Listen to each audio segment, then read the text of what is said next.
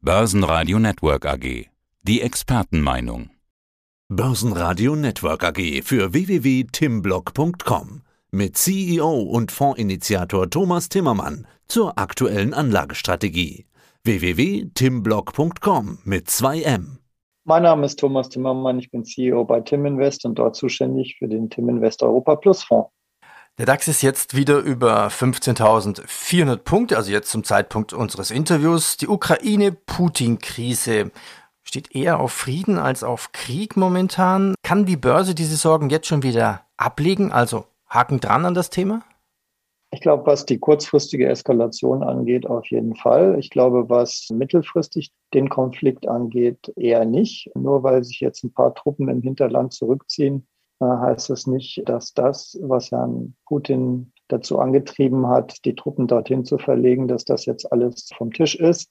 Im Prinzip geht es ja um seine Sorge darum, dass die NATO-Osterweiterung immer weitergeht. Und da hat er jetzt mal einen klaren Akzent gesetzt. Und es sind ja auch sehr viele Politiker nach Moskau gereist. Er hat also sehr viel Aufmerksamkeit bekommen für das Thema. Aber es ist äh, sicherlich noch nicht vom Tisch. Und deswegen, ja, kurzfristig eine Erleichterung sieht man auch ganz toll im DAX heute oder in den letzten zwei Tagen im Vergleich jetzt zum Montag, wo wir unter 15.000 waren. Aber mittelfristig ist dieses geopolitische Problem, glaube ich, noch nicht ganz vom Tisch. Ich sprach ja von Sorgen und so könnte man unser Interview fast durchdeklinieren. Noch eine Sorge, ja, vom Sparer in seinem Geldbeutel und dem Aktionär bei seinem Depot. Er muss es ja inflationssicher machen in irgendeiner Form wir haben das Inflationsproblem. Da haben wir uns schon oft drüber unterhalten, aber ich glaube, es wird immer ernster. In drei Jahren hat ein Sparer jetzt 12 Prozent an Wert verloren.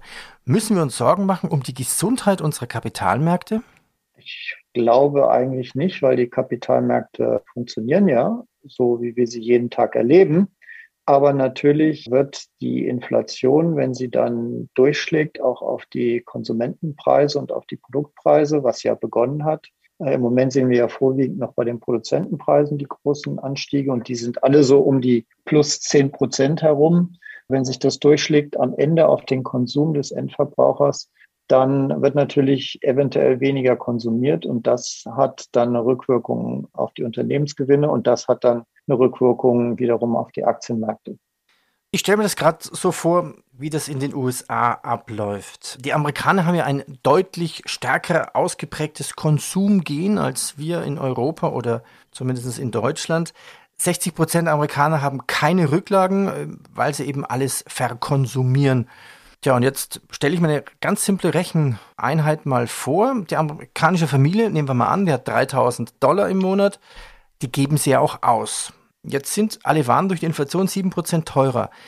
Damit hat es ja auch eine Folge. Die Amerikaner keine Rücklagen, im Prinzip sind alle Kreditkarten und das Konto überzogen. Da müssen sie jetzt mit den 3000 Dollar einfach auskommen. Das bedeutet doch eigentlich, sie können 7% weniger Stückzahlen kaufen, was sie sonst konsumieren. Das müsste man doch jetzt eigentlich auch schon in der Wirtschaft merken.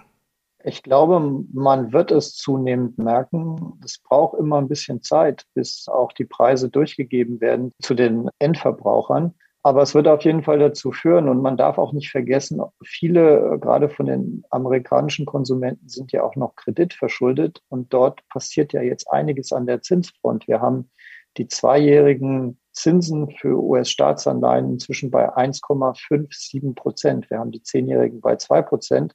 Es werden drei, vier Zinserhöhungen erwartet von der FED dieses Jahr. Das heißt, auch das Geld, die Geldaufnahme wird sich verteuern. Das ist auch nochmal ein Beschleuniger. Aber grundsätzlich hast du recht.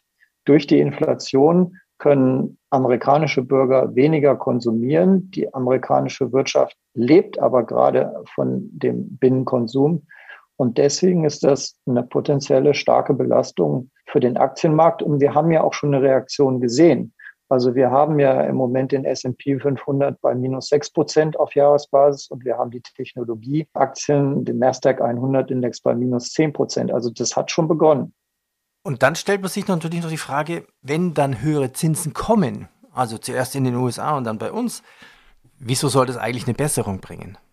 Ja, das ist die in der Tat die nächste Frage. Also gehen wir mal von unserem Fall in Europa aus, wenn wir jetzt quasi die Nulllinie treffen und nicht mehr im negativen Bereich sind, warum soll das äh, die Rohstoffpreise hindern, weiter zu steigen? Und damit sind wir eigentlich auch bei den Quellen von der Inflation. Die Rohstoffpreise sind stark gestiegen, aber wir haben noch andere Probleme. Wir haben eine Globalisierung, die nicht mehr so funktioniert, wie sie mal funktioniert hat. Das liegt einerseits äh, an dem Alter der asiatischen Bevölkerung zum Beispiel. Dort hat es auch inzwischen Lohnerhöhungen gegeben.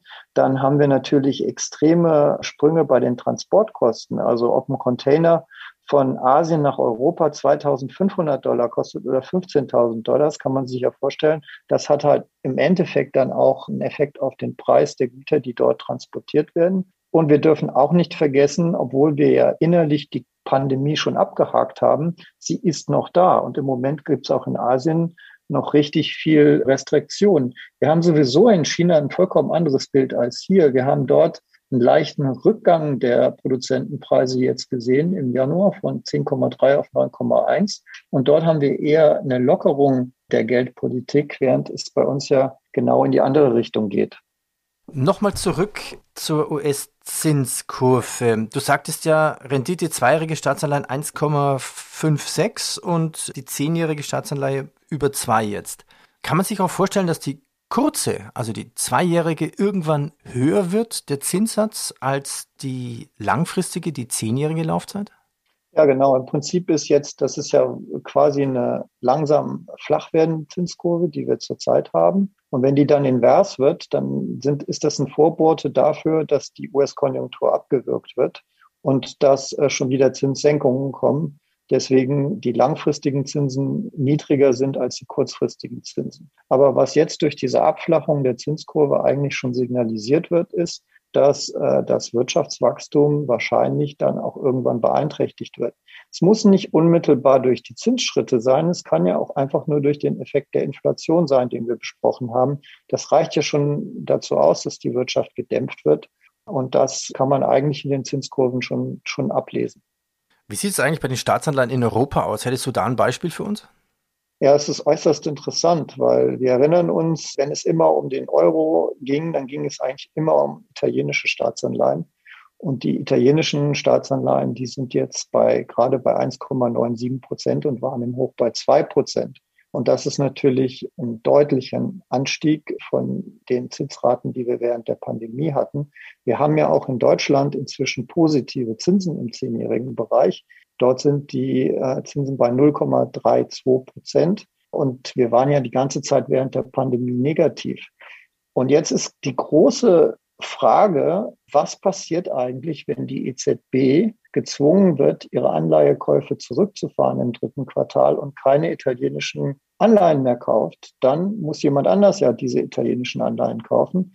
Und wird der dann nur zwei Prozent dafür haben wollen oder will der vielleicht drei oder vier Prozent haben? Wenn Italiens Schuldenberg aber statt mit ein Prozent, null Prozent mit drei oder vier Prozent plötzlich bepreist wird, dann haben wir da natürlich auch eine Belastung wiederum des Staatshaushaltes und am Ende der Konsumenten. Und bisher war es ja immer so, dass dann jemand von der EZB kommt und sagt, whatever it takes, wir kaufen halt alles zurück und wir halten die Zinsen negativ oder bei Null. Und das wird dieses Mal nicht gehen, weil einfach wir weltweit durch die Inflation einen Zinsschub bekommen. Und da kann auch Europa sich eigentlich nicht rausnehmen. Wir sprechen ja über Sorgen an der Börse. Wie sieht es denn eigentlich bei dem Ölpreis aus und den Energiepreisen? Der Ölpreis dieses Jahr ist inzwischen 21 Prozent gestiegen und die Rohstoffpreise, äh, jetzt gemessen am CRB-Index, der sehr repräsentativ ist für die wichtigsten Rohstoffe, ist plus 12,8 Prozent. Das heißt, wir hatten das Öl mal kurz bei 100 Dollar wegen der Ukraine-Krise. Aber wir sind jetzt nicht wieder bei 70 Dollar, sondern wir sind bei 94 Dollar. Und das ist halt immer noch ein sehr, sehr hoher Bereich. Und das gilt ja querbeet für, für fast alle Rohstoffe. Insofern, der Druck ist immer noch da und die Umsetzung dieser Rohstoffpreise in die Endprodukte, das fängt, geht ja gerade erst los. Also wir merken es an den Tankstellen plus 38 Prozent Diesel, Benzin plus 32 Prozent gegen Vorjahr, Bauholz plus 59 Prozent im Dezember, Betonstahl plus 57 Prozent. Und ich glaube, viele Menschen, die Häuser bauen und entsprechende Bautätigkeiten planen, haben noch gar nicht realisiert, was da für ein Preisschub auf sie zukommt. Und deswegen glaube ich, beginnt diese Diskussion jetzt gerade erst. Sie ist noch lange nicht zu Ende. Sie fängt jetzt gerade erst an. Sie hat auf der Einkaufsseite der Produzenten längst stattgefunden. Jetzt findet gerade die Übertragung auf die Preise auf der Konsumenten statt. Das werden alle Konsumenten leider in den nächsten Wochen und Monaten sehr deutlich merken. Weitere Sorgen? Vielleicht in den Charts zu finden, an der Börse. Wie viele Trendlinien wurden denn gebrochen? Wie sieht es denn eigentlich charttechnisch aus im DAX? Im DAX sieht es eigentlich charttechnisch trotz dieser Vorboten noch relativ gut aus, denn wir sind nach wie vor in dieser Seitwärtsrange drin, 14.800 bis 16.280. Wir haben sie ja kurz mal am Montag getestet, diese 14.800er Linie sind jetzt wieder hoch in Richtung 15.446 gerade in dieser Sekunde. Und das ist alles noch gesund. Aber wenn man sich die vergangenen sechs Monate anschaut, dann wären wir eigentlich rein technisch jetzt schon wieder bei 16.000. Wir sind aber in der Mitte der Strecke hängen geblieben und wir hängen jetzt im DAX gerade unter der 200-Tage-Linie und unter der 100-Tage-Linie jeweils um ein Prozent. Ähnlich sieht es eigentlich bei den anderen Indizes aus. Fast all, eigentlich alle großen Indizes sind im Moment unter der 100-Tage-Linie. Und die Gefahr besteht natürlich, wenn wir diese Seitwärtsrange im DAX nach unten durchbrechen bei 14.800, dass wir eine Etage tiefer gehen. Und damit sollte man einfach zurzeit rechnen. Das kann dieses Jahr auf jeden Fall passieren. Man muss sich auch überlegen, was ist eigentlich ein gutes oder ein schlechtes Jahr? Was würdest du denn sagen, Peter, ist ein schlechtes Aktienjahr an prozentualem Verlust? An prozentualen Verlust? Naja, Kommt drauf an, wenn ich ein Vorsparer bin oder ein aktiver Trader. Wir hatten letzten einen Wikifolio-Trader und der ist 7% im Minus und ist eigentlich Spezialist für Tech-Werte und der sagte, ich bin stolz, dass ich eigentlich nur minus 7% Verlust hat im Vergleich zu meinen anderen Mitbewerbern. Aber die Frage ist damit noch nicht beantwortet, was meine Meinung ist. Naja, wenn man so den Durchschnitt sieht, plus 8% im Jahr will der Anleger an Rendite haben, ein schlechtes Jahr. Alles, was irgendwie ja, um Null ist oder im, im leichten Minusbereich beginnt schlecht zu werden, würde ich sagen. Okay, dann bist du auf jeden Fall noch optimistisch, denn es gibt durchaus auch Jahre, wo der DAX einfach eine negative Performance hat. Im Moment sind wir im DAX 5,2 Prozent vom Hoch entfernt dieser Sekunde. Und ich denke, eine Konsolidierung, die geht schon über 10 bis 15 Prozent. Und das würde bedeuten, dass wir noch mindestens 5 Prozent vor uns haben, egal was jetzt der Endstand am Ende des Jahres ist. Wir können uns ja dann auch wieder erholen. Und darauf wollte ich eigentlich nur hinweisen, diese Seitwärtsrange, die wir jetzt haben, 14.800, 16.200, die hat sehr lange Zeit ihre Dienste gemacht. Im Moment steht sie auch noch, darf man auch nicht vergessen. Aber ich glaube, wenn die Dinge sich so entwickeln, wie wir es in diesem Gespräch eigentlich besprochen haben, dann sind wir extrem gefährdet, dass wir nach unten rausfallen. Mit welcher Strategie fährst du jetzt in deinem Fonds, deinem ETF Tim Invest Europa Plus? Ja, der Fonds besteht ja aus 95 Prozent ETFs in Deutschland, dem Ausstock, also im DAX äh, vorwiegend, dann im Ausstock 50 und im Stocks Europe 600. Die sind alle abgesichert worden, relativ weit oben, also DAX bei 16.200, Ausstocks bei 4.275 im Juni und im Stock 600 bei 480. Das sind Put-Optionen in der OREX. Da ist also eine Absicherung nach unten da. Nach über diesen Marken ist der Fonds dann wiederum offen falls die Börse sich doch entscheidet, nach oben zu gehen. Und wir hatten die Absicherungsstrecken eigentlich zur Gegenfinanzierung verkürzt. Wir hatten im DAX 14.800, also 16.200 haben wir abgesichert und 14.800 hatten wir quasi verkauft, um diese Absicherung zu finanzieren. Aber am Montag mussten wir doch reagieren, weil wir zu nah dran waren an den 14.800 und auch die Gefahr bestand, sollte irgendwas in der Ukraine-Krise über Nacht passieren, dass wir dann bei 14.400 aufmachen. Und deswegen haben wir dort die äh, Verkürzung jetzt auf 14.200 runtergeschoben und entsprechend im Eurostox auf 3.400. Das ist sehr weit tiefer, als wir zurzeit sind. Und im Stock 600 bei 410. Was ist die Strategie? Wir haben im Moment nur eine Aktienquote von rund 35 Prozent und die halten wir so niedrig, bis wir das Gefühl haben, dass der Aktienmarkt einen Boden gefunden hat und wir eine gute Chance haben, eine deutlich positive Chance, uns wieder fünf bis zehn Prozent zu erholen. Best Case ist das bei 14.800 oder vielleicht bei 14.200. Und dann wäre es halt interessant, die Strecke, die dann wieder zurückgeht Richtung 16.200, da halt mit einer höheren Aktienquote von vielleicht 60, 70, 80 Prozent dabei zu sein. Das ist die Strategie. Aber der Markt muss sich erstmal entscheiden, was er jetzt eigentlich machen will. Im Moment hängt er ziemlich im Niemandsland fest bei 15.400. Thomas, ich danke dir. Danke. Ich danke dir, Peter. Das war Fondsinitiator Thomas Timmermann. Mehr dazu unter www.timblock.com mit 2M. Der Börsenpodcast.